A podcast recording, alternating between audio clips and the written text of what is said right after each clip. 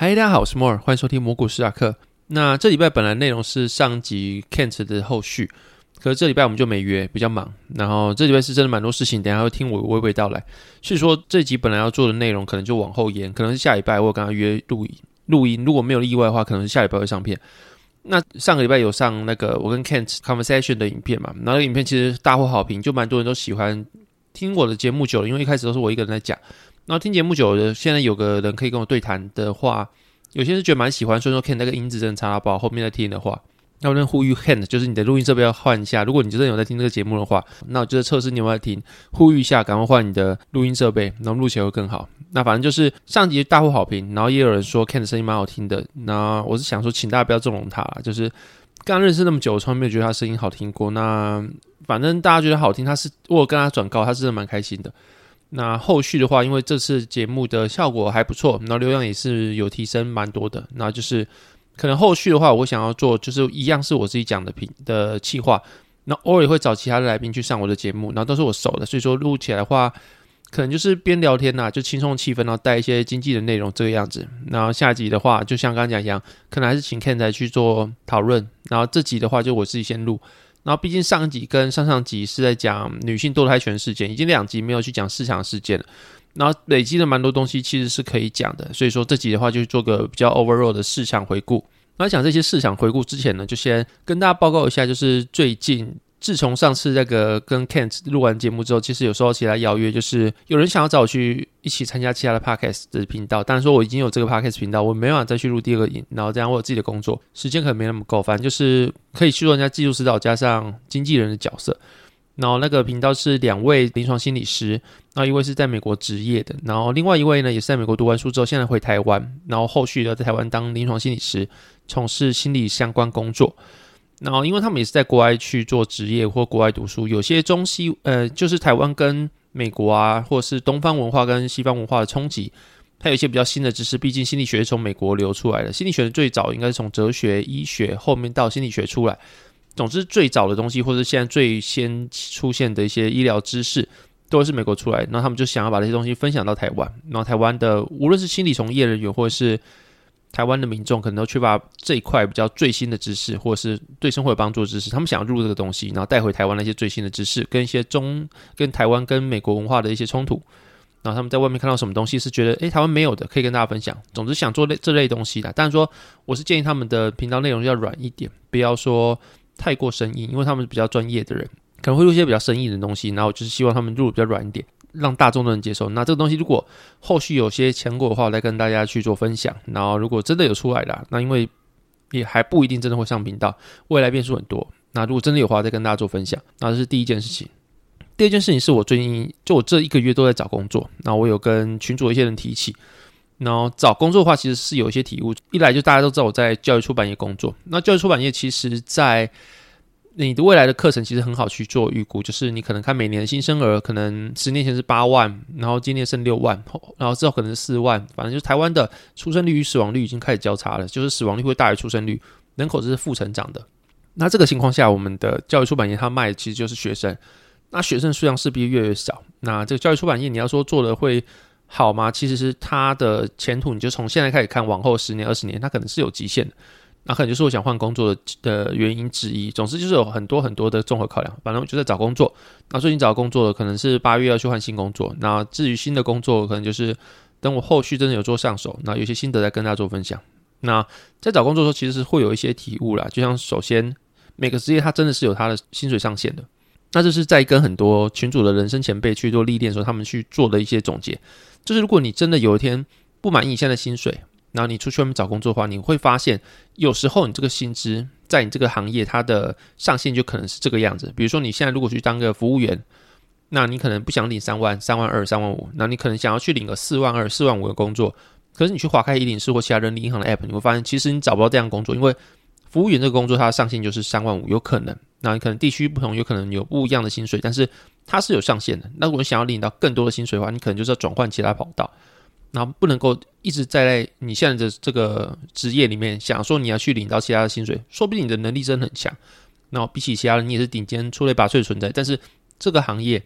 可能跟跟你的薪水就这个样子。这时候如果你能拿到更好的薪水的话，你可能就真的要去换工作。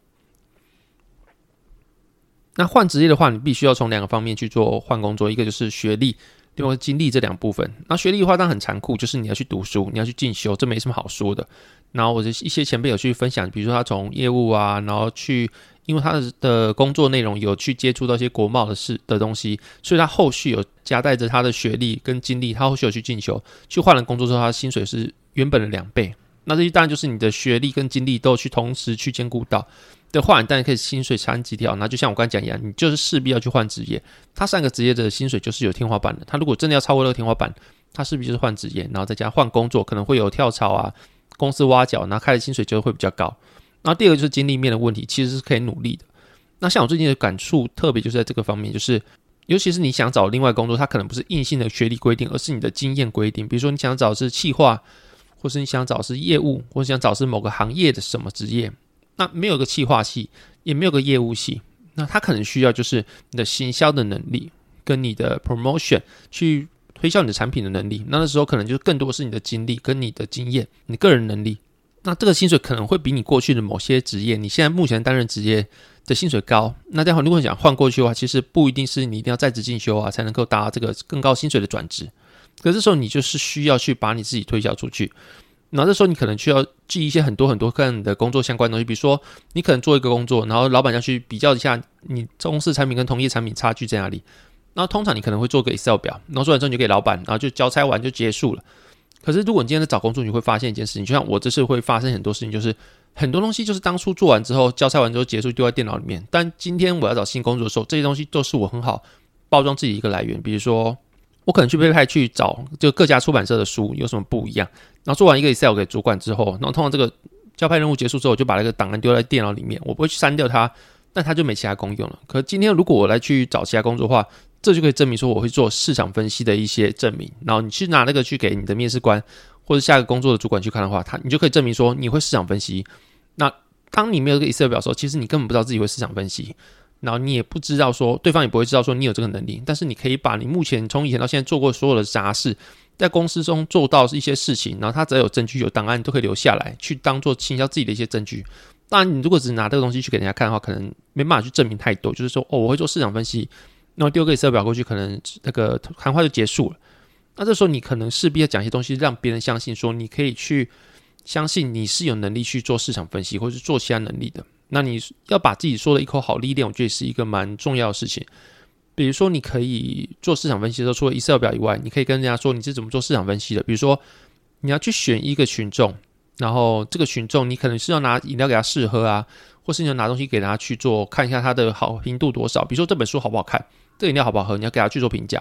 那你当然不会去路边随机找十个之后就说哦，我达到这个评价，它可以代表整个台湾，或可以代表整个我想要的族群。虽然说有些东西你在市场上根本做不到，因为公司没有给你那样资源，但是你可以把它说的一口好，就是你有一个好理论。虽然说没有达到，但是你可以说的你懂这些东西。比如说像我刚讲一样，你要去找路上人去代表你想要，比如说你想卖东西卖全台湾，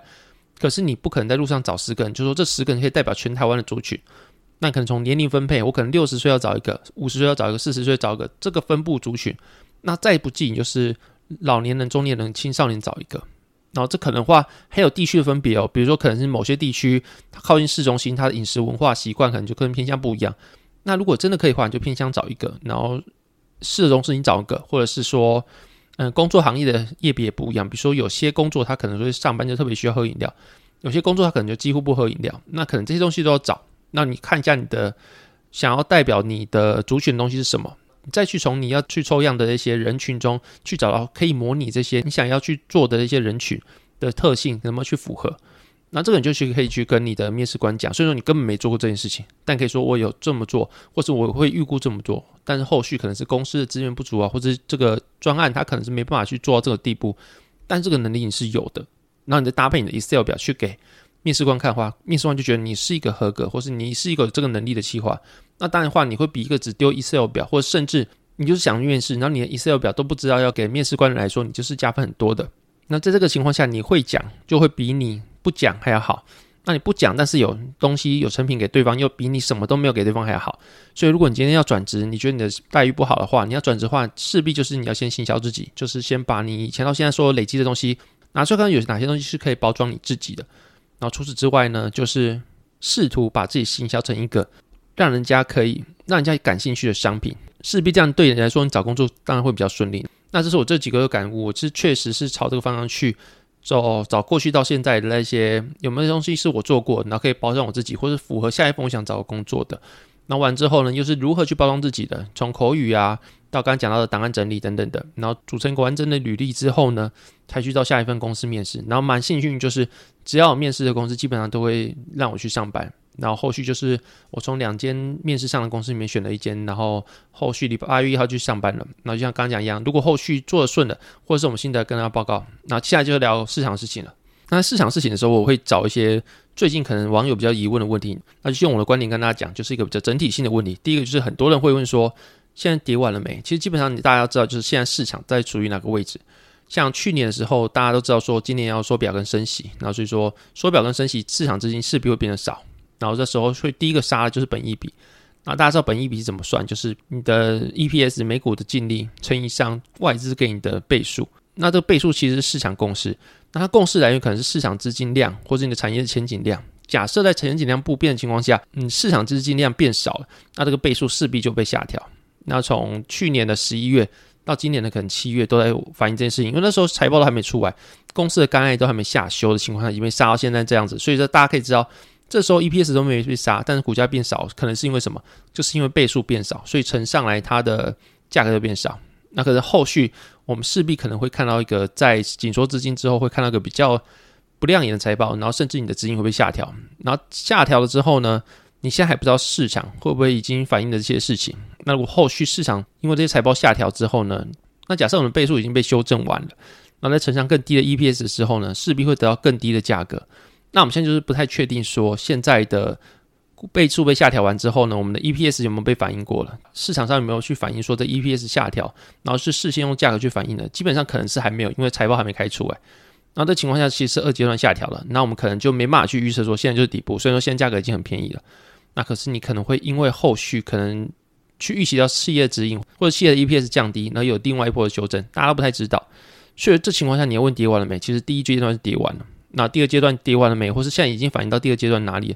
大家都不知道，但是重点是大家，无论是我们，或是分析师，或是其他的一些中实户啊、散户，大家看第二个就是企业指引被下调之后，那股价会不会跟着下调，还是陆续打底？就是你开了很悲观的财报之后呢，你的价格却没有破底，那这情况下我们就可以视为市场已经反映到一定的程度，然后开始慢慢打底了。那如果财报出来之后很烂，然后市场就继续破底了，那可能离落底就还有一段时间。所以说七月开始是一个很大的财报季。我们就可以看一下其他公司，如果开出很烂财报之后，它的股价会不会因为这样子的破底，或是有很惨很惨的表现？如果有的话，可能是二阶段下跌的第一阶段下跌，就是倍数部分下跌完而已，EPS 还没跟下跌。那如果说呢，开出很烂的财报，但是股价却没有破底的话，我们就可以视为可能已经开始打底，那就是可能而已，就没办法预测市场，我们就说有可能这个情况而已啦。那大家第二个问题可能问，就是年初到现在，除了刚刚讲的，就是资金收拢以外，还有什么是下跌原因？那基本上今天会下跌这个样子，就是两个原因嘛，一个是通膨，大家都知道，就通膨了，所以说联准会要压通膨，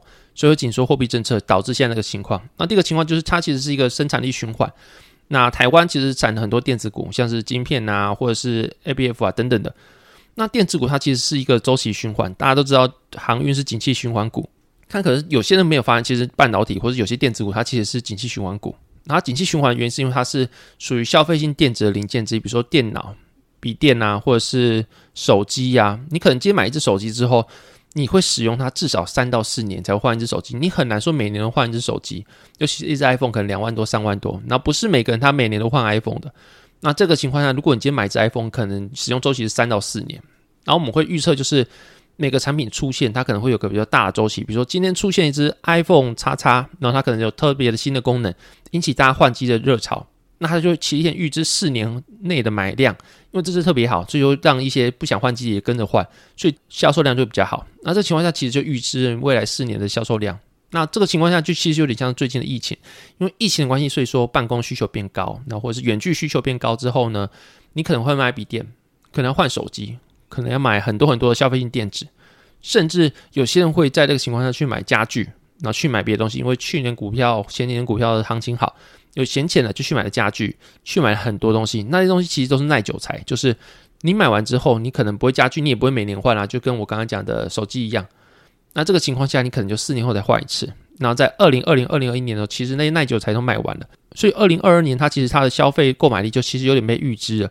你就看到它其实就是一个循环的低点。那这情况下，其实跌的就像我刚刚讲，就是估值、通膨、消费性循环的低点。所以说导致现在大家的观察事情就是东西都出来，但是已经没有人买，因为都买完了。在这个情况下，就是要去考虑说年底的时候，就是感恩节或圣诞节的时候，美国的消费旺季会不会把这些库存买完？那买完之后才会是下一波循环的开始。那我们是期待这件事情啊，因为最近的六一八的中国购物节，手机也不是卖很好。那手机的话，其实已经脱离高速成长的情况了，有点像是就是它的需求是持平的。那这个情况下，我们就势必要去找另外一个消费的动能。然后手机这个东西，它其实就有点从高速成长变得有点像是价值股，就大家都会有手机的需求，但它就不会有在往上成长的情况，甚至是会因为消费的需求是这个样子，然后导致后续的话，大家可能会进入比较红海的领域。那红海不是郭台铭的红海，就是红色的红，然后海洋的海，就是大家可能会面临的就是会比良率啊，会比销量竞争啊，会比一些比较 CP 值高的东西，就比较高速成长，像蓝海，大家都有大口的肉啊。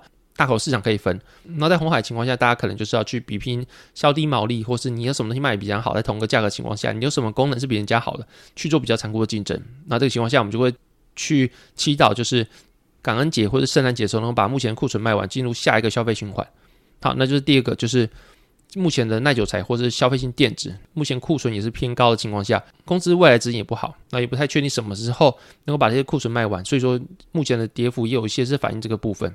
那这个情况下，第三个就是大家都讲说通膨那么严重，是因为原料啊，或是原油上涨。那原料跟原油价格上涨，在这个礼拜的时候，大家可以发现，就是原油暴跌，已经跌回乌俄战争前的水准了。那情况下，原料跟原油价格都下降了，为什么说目前的股市还没有因为这样反弹？因为看起来通膨的力道已经缓解了。那可能是因为就是市场现在反映的不是因为原油或是原料价格下降，所以说导致通膨一律消失了。目前看起来不是这样，所以说很多人是乐观去看待这件事情。但是你可以看到原物料价格下降，但股市没有跟着上涨，可能就是因为目前是万物齐跌的情况。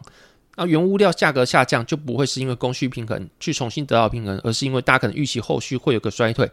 衰退的需求减少了，所以说东西当然是大家不买的。所以这情况下，你看到原油跟原物料价格下降，其实是从悲观去看的。目前情况下也是如此，就是这两个东西下降了，却导致股市跟着下降，就是大家可能认为是。衰退的关系导致这些东西它的价格下降，不是因为供需得到平衡，所以这些东西价格下降。所以说你看到这些东西下降，其实也不是一个非常乐观信号啦。就是你事后来看的话，当下下跌的时候，我会觉得说可能是衰退的信号。当初在 Telegram 也发这一篇，但是那时候是猜测。然后目前看起来确实如此，就是你下跌是因为未来衰退预期，不是因为供需区的平衡的关系。那这个就是比较悲观的东西，所以你会觉得很奇怪，为什么价格下跌了，可是股市还跟着下跌？那可能就是因为这个原因。那这个情况下，如果以史为鉴，就是目前的股市价格已经走了大概快要一年的空头，就从去年十一月到现在已经半年多了。那什么时候会出现反转信号？大家都来看，就是各个投行啊，或者是各个法人，他们在等的时间可能会是两，可能是三个。一个是有点像一八年的时候，大家企业财报，像我刚讲的，都开始变烂了。那后续是个财报季，大家的财报开始都会开出可能比较烂指引，大家有这个预期。那这个情况下，如果大家开出比较烂指引的话，然后股市却没有跌的话，表示说可能真的打底了。那大家可能期待就是一个比较烂的财报。那这个情况下，最近可能台积电开出，就像昨天还前天开出个还蛮好的财报。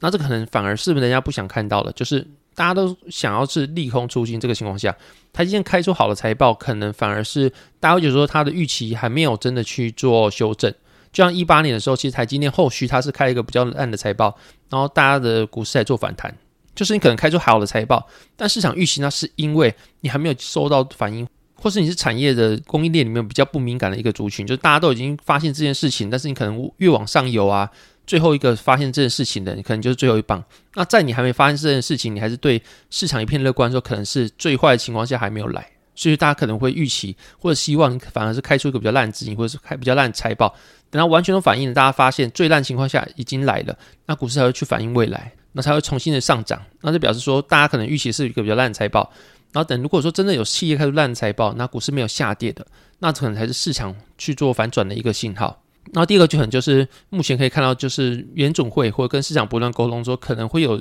硬着陆，就是经济衰退的问题。那如果联准会后续因为八月十一十一月美国选举的关系，或是他有其他考量，发现经济真的衰退了，他要去做升息的放缓或者甚至偏鸽的情况下。那可能是第二个会反转信号，就是联准会的货币政策如果真的偏鸽了，那可能也是市场打底，准备开启下一个牛市的信号。那在这之前，所有的上涨可能都只能视为反弹，而不是视为反转。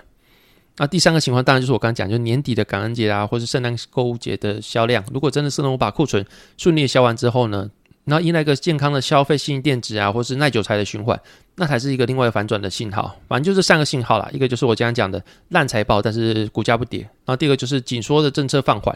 第三个就是利用感恩节、购物节或是其他的节日去把库存销掉。只有这三个情况出来的话，才有可能是股市反转的信号出现。那在这之前，就像我刚刚讲一样，所有的上涨都可能只能视为反弹，而不能视为是反转。那大概是这个样子。那这几年大概到这边就是跟大家整理一下最近的东西，然后后续可能就会比较多的事情会是在做新的频道啊，或者是适应新的工作。就是当然说我现在是做到月底，我可能是一个有点像看守那个情况，就是可能会有需要交接，或是可能事情会比较少。但是新的工作势必就是要去做学习。那这情况下可能会比较少时间能够跟大家分享。那当然就是每个月礼拜一集的 podcast 绝对是不会少的。那就是我给自己的期许。那如果你有任何问题，也可以私信我的粉丝团，我如果有时间都会第一时间回你们的。那大概是这样子。那如果有其他问题的话，也可以在 Apple Podcast 给我五星评价。那你可以去发问，我都会去做回答。那大概这边谢谢大家收听，拜拜。